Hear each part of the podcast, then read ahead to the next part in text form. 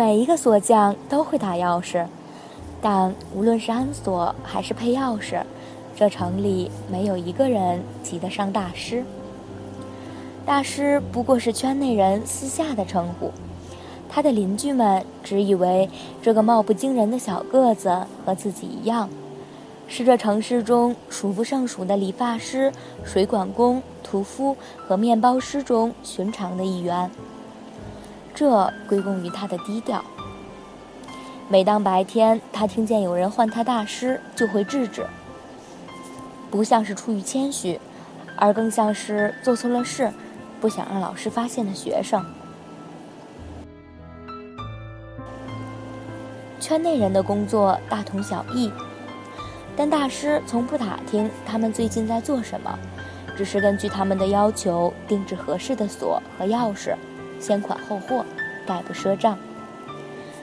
普通人找大师定锁是为了把门关牢，而圈内人士求助于他，则是为了把门打开。主人远处的别墅、下班后的银行、金库、豪华车和博物馆，这些地方的门，只要安上一把大师做的锁，原本的一切周密保护都会失去意义。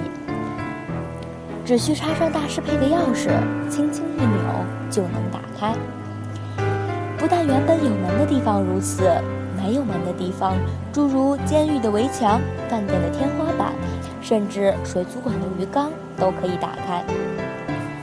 有一个传说讲的是，如果鸡蛋大小足够大，山上一把锁，它就能用钥匙打开，看一看鸡蛋是否还新鲜。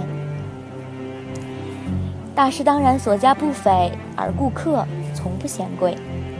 不但回头客甚多，还呼朋引伴，纷至沓来。长此以往，不出人意料的，忙碌的大师成了一名宅男。忙碌的宅男总要依靠外卖。有一天，一直给他送披萨的外送员换了人，新来的小伙子收了钱，却不急着离开。我，呃，我想，我，我想请您，您，您能不能帮我个忙啊？需要配钥匙？是，不。我是说，呃，不是普通的。我不懂你的意思。大师警觉于一切陌生面孔，尽管他认为自己的生意完全合法，但恐怕不是人人都这么想。如果是这小伙子的前任，那个褐色皮肤、总戴一顶棒球帽的热情姑娘，也许他会破例听听他的要求，看看能否帮个无伤大雅的小忙。年轻人并不死心，他提到了介绍自己来的那个人，也说出了自己的问题，最后补充：“我有钱。”不知是三个理由中哪一个打动了大师，他收下了定金和披萨，按规矩付了小费，让年轻人稍等几天。几天以后，年轻人带着一个自己掏钱买的披萨，前去敲大师的门，却不见有人应答。接下来的第二天、第三天、第四天，都是如此。附近的邻居们也说，好多天没有看见锁匠开门营业了。当他第五次来到这门前时，终于注意到花盆底下压着现金，远远多于一份披萨的价值，而相等于他自己支付过的定金。看来大师是故意失踪了。年轻人开始联想到那美丽的女同事没来上班，几乎已经过了同样久。他觉得两者必然有联系，但不明白到底发生了什么。他对大师的请求是给一个人心上装上一把锁，好看看那个人心里究竟有没有他。没错，就是那位常送披萨给大师的姑娘。每一个年轻的同事几乎都喜欢他。在他的那次临时顶替之后，他应该很快就会接到大师的外卖电话。以上是年轻人所知道的事情，也确实的发生了。但他不知道的是，大师和任何一个普通锁匠一样，习惯在做完活儿之后试一试可靠与否。